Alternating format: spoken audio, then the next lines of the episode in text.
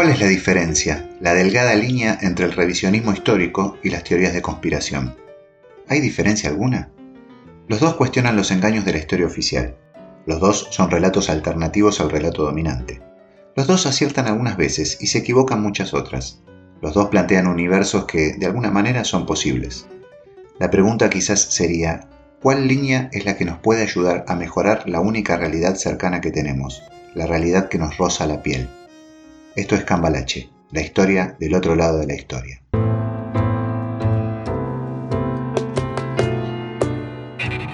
Bienvenidos a Cambalache, la historia del otro lado de la historia. Un espacio para deconstruir la historia, sus olvidos y malos entendidos, sus personajes, su música y sus libros. Soy Gabo Merlino y podés seguir este podcast por todas las plataformas, los estrenos en el canal de YouTube y las novedades en mi Instagram arroba Gabo Merlino. Si estás viajando, déjame acompañarte. Si estás en casa o en el trabajo, prepárate algo de tomar y escucha.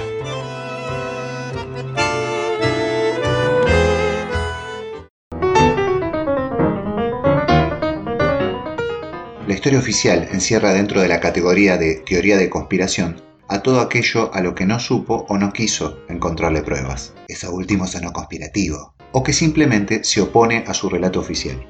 Las teorías engloban desde complots políticos, Estados Unidos hundió su propio barco en Pearl Harbor para tener una excusa para entrar a la Segunda Guerra. Hasta religiosos, Jesucristo no existió, lo inventaron los romanos en el año 300.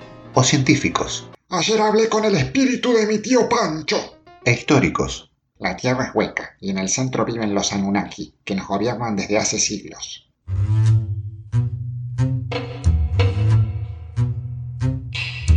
Desde hace más o menos medio siglo estamos dominados por el pensamiento postmoderno, que nos dice que no hay verdad, no hay ideología, no hay historia, nada importa. Como los poderes políticos y los distintos regímenes hicieron todo mal, nuestras generaciones cayeron en el descreimiento de todo.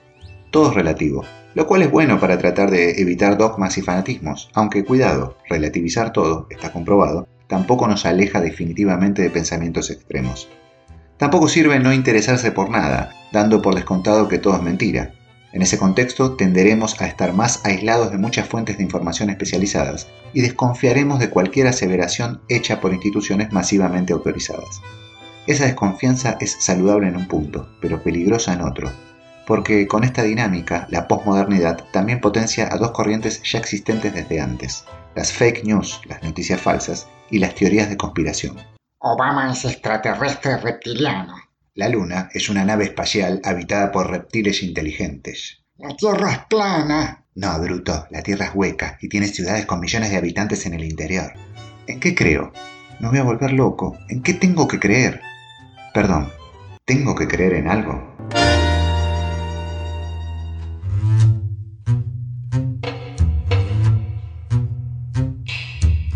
Algunos dicen que la misma ciencia es la conspiración más lograda. En medio del engaño general de nuestros sentidos, la ciencia es la que logró captar el convencimiento de todos ellos. En nombre de los famosos cinco sentidos, los científicos más ortodoxos se dan el gusto hasta de cuestionar a disciplinas ya mayoritariamente aceptadas, como el psicoanálisis. Imaginen lo que sufren la ufología, la parapsicología, el espiritismo o la homeopatía, por solo decir algunas de las ovejas negras que, vale decirlo, han tenido gente muy capaz y respetuosa del método en su estudio a lo largo de los tiempos. No solo las denominan pseudociencias, ciencias falsas, sino que a muchas de ellas las hacen parte de las teorías de conspiración. Yo solo creo en lo que veo. Para sus detractores, las teorías conspirativas no cumplen con el método científico, porque en primer lugar no tienen objeto de estudio, o sea, estudian cosas que no están masivamente verificadas y aceptadas, como un ovni o una civilización perdida, y no estudian una planta que todos conocemos y podemos ver. Eso las hace no falsables. ¿Lo qué? Es decir, que no se las puede someter a pruebas que las contradigan, porque el objeto no lo tenemos con nosotros. Por ejemplo, al menos por ahora, en ninguna universidad existe un ejemplar de extraterrestre reptiliano para estudiar y refutar las conclusiones de un científico acerca, por ejemplo, de la constitución física de ese extraterrestre. Eso no quiere decir que este no sea real pero al no poder confrontarlo con la comunidad, no es considerado parte de la ciencia. Eso lleva a las teorías conspirativas a otros dos principios anticientíficos. Uno es dejar en el otro la carga de prueba, y el segundo, el de usar argumentos más persuasivos que demostrativos. Las teorías deben convencer, porque no tienen al alcance de la mano muchas cosas para demostrar, no hay fenómeno para observar. Ningún humano común puede viajar al centro de la Tierra o a la Luna para ver si hay habitantes ancestrales allí. O nadie tiene acceso al archivo de los servicios de inteligencia de un gobierno para saber si mandaron a matar a un presidente o a un juez. La teoría de conspiración manda en territorios donde la especulación es reina. Solo deja lugar entonces para creer o reventar. La Tierra es plana. Si fuera redonda, el planetario no se llamaría planetario, se llamaría redondario. Mi tío Humberto fue abducido por un platillo volador. Aún así, muchas teorías son creíbles y seguidas por la gente. ¿Por qué? En primer lugar, porque muchas son posibles y hasta puede que sean ciertas. En segundo lugar, porque gran parte de ellas están redactadas por tipos que conocen los agujeros de la historia y los elementos comunes de las civilizaciones, como por ejemplo los hombres con cuerpo de reptil, que aparecen tanto en la cultura maya como en la griega, la egipcia, la india y la china. Y en tercer lugar, porque la razón no respeta el mismo concepto que ella creó. La razón no respeta lo falsable, porque no hay acontecimiento, sea lógico o no, que no pueda explicarse de una manera racional y decidida. Hay tantos agujeros en la historia oficial que con un poco de conocimiento es bastante posible armar historias alternativas. Nuestra idea no es cuestionarlas, porque en realidad todo es probable y sobre todo justificable, sea cierto o no. Hay 12 Paul McCartney. Cada vez que uno se murió lo reemplazaron por otro. ¿Y de dónde sacaste eso? Lo publicó mi primo Enrique en el Facebook.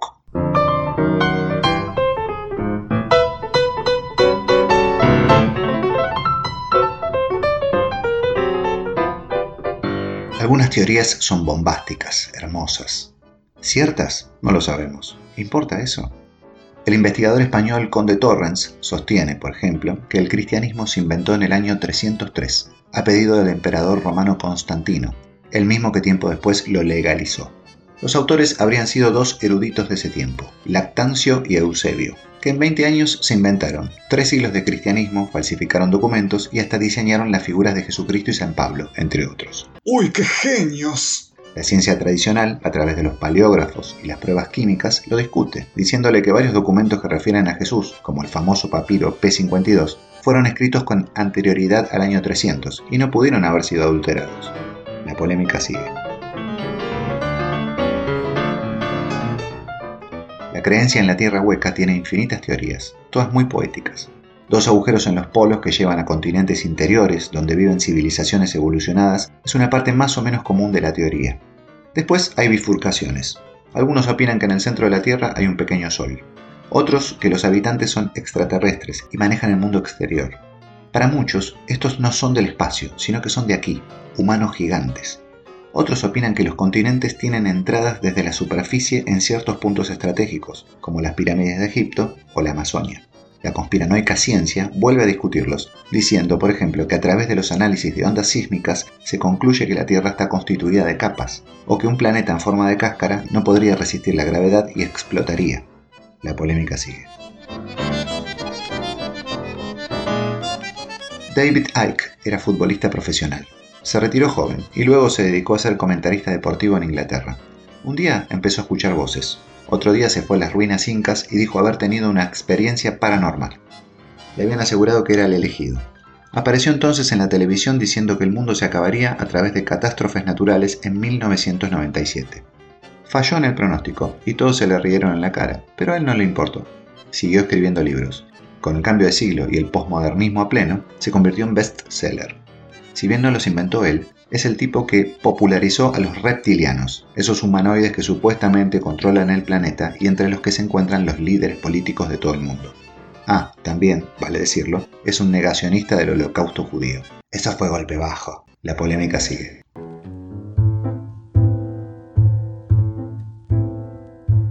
Están también los que sostienen que estas teorías son consuelo de nuestras frustraciones. En ellas, especialmente las políticas, las conspiraciones conducen la historia, nada es al azar, y lo más importante, el enemigo siempre gana. Entonces podemos echarnos tranquilos a dormir porque nada tiene remedio y todo es parte de un plan superior que jamás podremos torcer. Los Illuminati tienen la culpa de todo, nos dominan. Para especialistas en el tema, como Karl Popper, las conspiraciones son fenómenos sociales típicos. Es más, diversos estudios en humanos han demostrado que la gente se inclina en especial por respuestas extraordinarias. En uno de ellos, a los individuos le presentaron el caso de la muerte de un presidente imaginario y cuatro respuestas posibles que tenían la misma probabilidad de ser ciertas. La mayoría de ellos eligió la opción de que ese presidente había sido asesinado en medio de una conspiración, en lugar de opciones como, por ejemplo, que hubiera fallecido de un ataque cardíaco, lo cual, según las consignas, era igual de probable. Yo no leo los diarios, leo las teorías del Facebook. Según otros estudiosos, como Frank Mintz, el conspiracionismo satisface las necesidades de diversos grupos. Los de ultraderecha pueden, a través de él, culpar a minorías para atacarlas, como sucedió con los nazis contra los judíos. Los de izquierda, por su lado, pueden identificar la perversidad de las élites y promover la acción popular para que las pueda remover de las posiciones de poder. Algunos psicólogos humanistas aseguran que la idea de la teoría conspirativa tiene un elemento de tranquilidad para sus creyentes. Es más consolador pensar que los problemas del mundo son creados por seres inteligentes, sean humanos o no, en lugar de por factores que escapan al control humano. La creencia en una conspiración sería, para estos especialistas, un dispositivo mental que algunas personas usan para convencerse de que ciertos hechos y circunstancias no son producto del azar. El abogado y escritor estadounidense Mark Fenster dice, sin embargo, que aunque muchas teorías conspirativas estén erradas, no significa que no tengan un sentido. Estas teorías están planteadas sobre desigualdades reales y son una respuesta a las injusticias del sistema que deja a las personas sin la habilidad de ser reconocidas o significar algo para la sociedad. Muchas veces, sin embargo, las teorías conspirativas son funcionales al sistema porque suman confusión. El coronavirus lo implantó Estados Unidos para matar a todos los chinos. No, el coronavirus lo implantó el gobierno chino para reducir su población. ¿Y vos cómo sabes eso? Lo sé, no importa cómo, lo sé. Muchas teorías son el resultado del pensamiento posmoderno, que desconfía de todo, y terminan favoreciendo al sistema. ¿Y qué es el sistema? Para los conspiranoicos es la organización de a lo sumo 200 familias que manejan el mundo desde hace siglos. Puede ser, y de hecho la historia hasta ha dejado algunas evidencias de eso. Sin ir más lejos, en época de la Primera Guerra Mundial, gran parte de los reyes o príncipes de Europa, de uno y otro bando, tenían algún grado de parentesco con la reina Victoria de Inglaterra. Pero el sistema también puede ser simplemente el producto de nuestras debilidades como humanos, el ansia de poder, las pulsiones destructivas, lo que lleva finalmente a un grupo momentáneo, un rey, un presidente o un banquero, gente frágil de espíritu y abocada a la dominación, a la torpe necesidad de conducción de la raza humana. Puede ser también entonces que no haya plan ni conspiración, solo estupidez para llevarnos al punto triste en el que estamos como especie.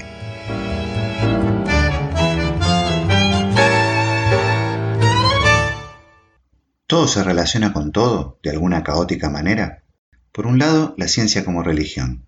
Lo que está fuera de sus parámetros no vale.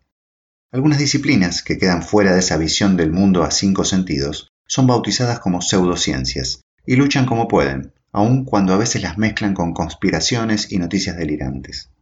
En el medio de eso, la recopilación de los hechos vuelve a dividir las aguas. Hay una historia oficial, la de los poderosos. Hay una historia revisionista, la de los inconformistas y los tristes justicieros, y un poco más allá, una época posmoderna de confusión, donde teorías de conspiración de todo tipo se funden entre la verdad y la mentira. Algunos no creen en nada, otros creen cualquier cosa. Esto es un cambalache, un caos total. A veces da ganas de decir, mundo, basta de eternas melancolías y verdades inalcanzables. Vivamos un poco.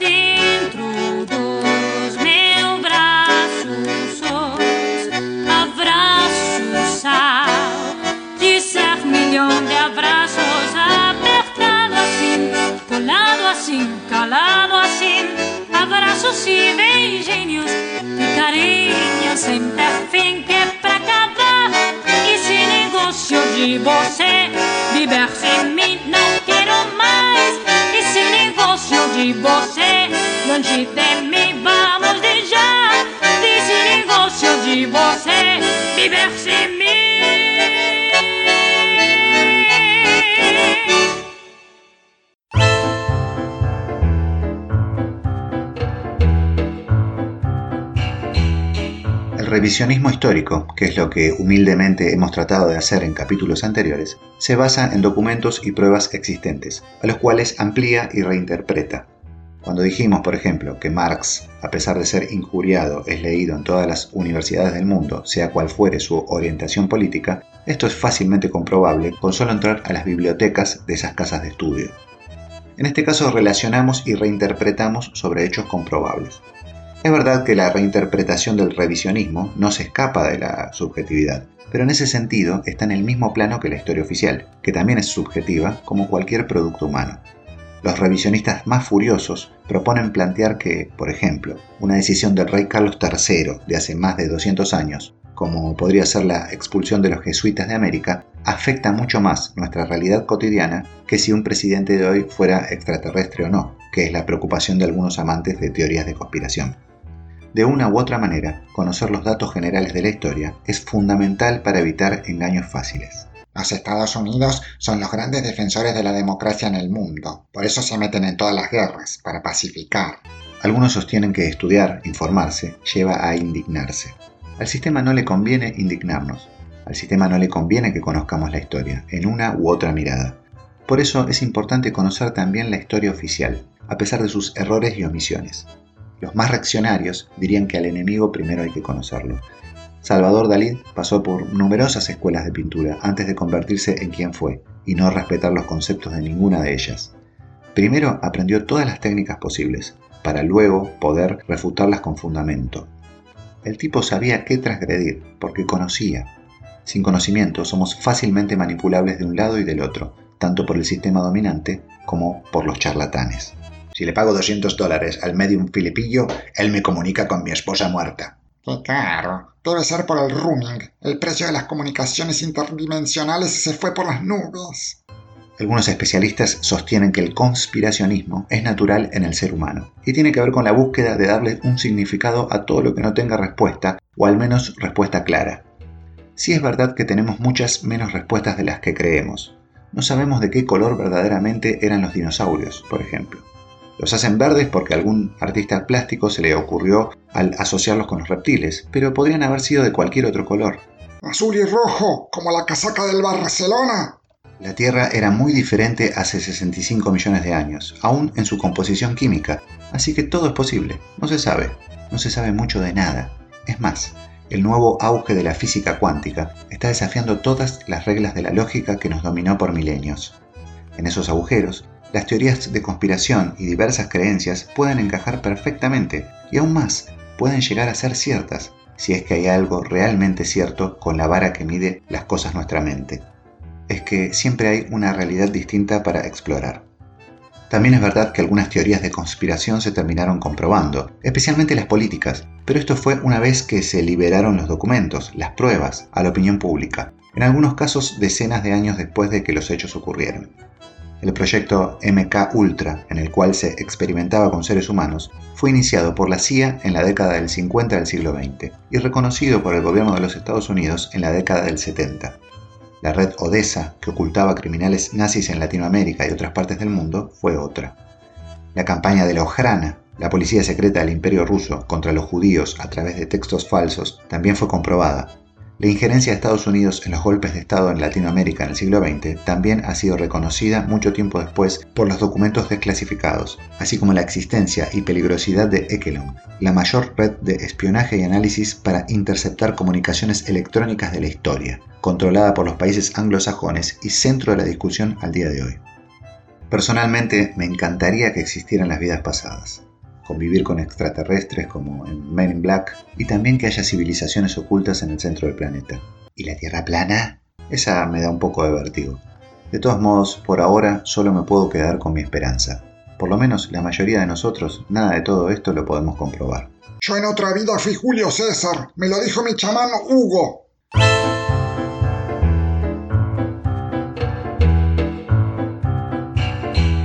Las teorías de conspiración juegan en campo minado. Por un lado se enfrentan a gobiernos poderosos, por el otro se enfrentan a otras teorías que tienen sus mismas características, o sea, no son falsables. Y es así que en su terreno puede entrar cualquier cosa. Entonces, una teoría de poca comprobación hoy, pero que termine siendo cierta a futuro, como lo fue en su momento la red nazi Odessa, puede convivir con un delirio surrealista. Elvis Presley vive, está viejito, lo vi el otro día en la ferretería. Maradona es brasilero. La pregunta es, ¿cuánto realmente nos cambiaría la realidad que vivimos en nuestra piel comprobar estas cosas? ¿Habría un despertar de la conciencia y nos haríamos más buenos? ¿O por nuestra naturaleza nos adaptaríamos a estas nuevas verdades, las acomodaríamos a nuestra conveniencia y seguiríamos igual de oscuros como siempre? Yo no puedo esperar a que me atiendan. ¿No ven que en mi vida pasada fui la reina María Antonieta? Tengo privilegios. Tengo un tío lejano que vive en el centro de la Tierra. Es de una raza superior, así que yo también. Me llevo la Coca-Cola sin pagar.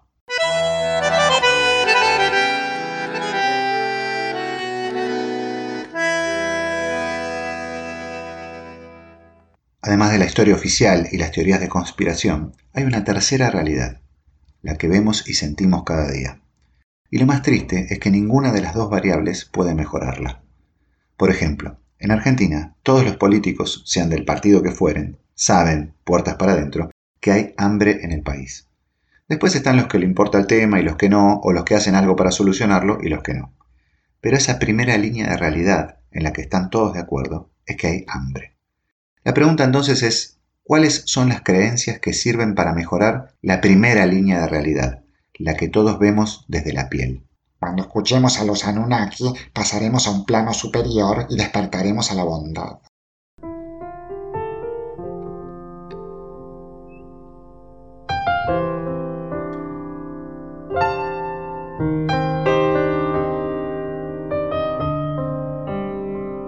Este episodio fue inspirado por Joaquín. Joaquín es un muchachito de 7 años que vive y duerme con su familia, padres, tíos y hermanos en la calle, a menos de 100 metros de mi casa, desde hace ya varios meses. Tiene los ojos más hermosos que vi en mi vida y la piel ya dura como quien vivió mil siglos. Los vecinos del barrio los ayudamos, cada uno con lo que puede. Les llevamos frutas, comida, bebidas frescas los días de verano, ropa en las noches de invierno. Otros tratamos de tramitarles en el gobierno de la ciudad los papeles para que les den una solución habitacional, ya que varios de ellos no tienen ni siquiera documento de identidad y sin eso no es posible recibir algún tipo de ayuda. Los paradores para gente sin techo son solo una solución temporal y muchas veces ellos mismos los rechazan porque separan a las familias por sexos, porque hay en ellos gente agresiva y enfermedades que los demás creemos que ya no existen, pero sí siguen existiendo. La tuberculosis no se fue, espera agazapada detrás de cada zaguán abandonado. Otros vecinos, también hay que decirlo, los miran desde arriba con una mezcla de asco y miedo, que es un cóctel que le da el segundo nombre a la ignorancia, un sustantivo perdido que nuestro idioma, por vergüenza ajena, dejó abandonado en algún hueco de la tierra hueca. Cómo Joaquín y su familia llegaron a ese punto de vivir en la calle ya no importa. Son décadas y generaciones de problemas en medio de una sociedad ya enferma de por sí. Pero Joaquín, con sus ojos inocentes, todavía no sé por cuánto tiempo, no tiene la culpa de haber nacido en una familia disfuncional, en una sociedad disfuncional, con un sistema político y judicial que funcionan muy de vez en cuando y lo puedan rescatar de una vez por todas. Joaquín no va a escuchar esta dedicatoria ni este podcast, porque su familia no tiene celular y mucho menos computadora. A Joaquín le encantaría escuchar historias de civilizaciones que viven en la misma luna que observa cada noche cuando intenta dormir sobre los adoquines, de guerras intergalácticas, de conspiraciones extraterrestres y continentes ocultos. Pero a Joaquín nada de eso le cambia la ecuación, ni el hambre ni el frío. Quizás el despertar de la conciencia que muchas teorías conspirativas usan como bandera no sea el entender que estamos rodeados de seres de otros mundos o que los imperios desde siempre han mentido y por ejemplo inventado la figura de Jesucristo. Quizás el verdadero despertar de la conciencia sea empezar a sentir la realidad que vemos cada día cuando salimos a comprar la comida para sobrevivir, la realidad que se siente en la piel.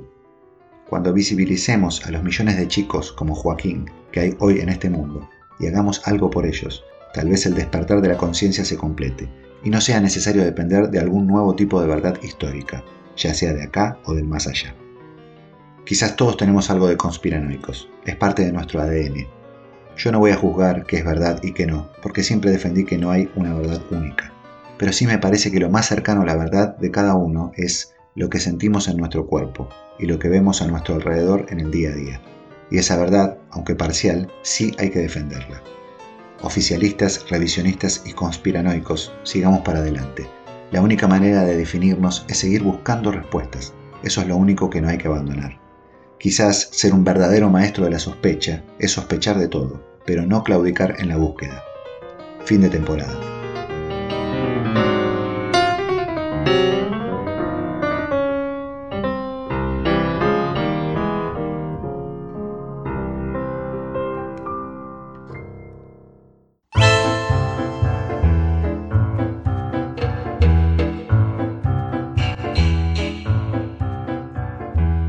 Soy Gabo Merlino. Los espero en el próximo podcast de Cambalache, la historia del otro lado de la historia.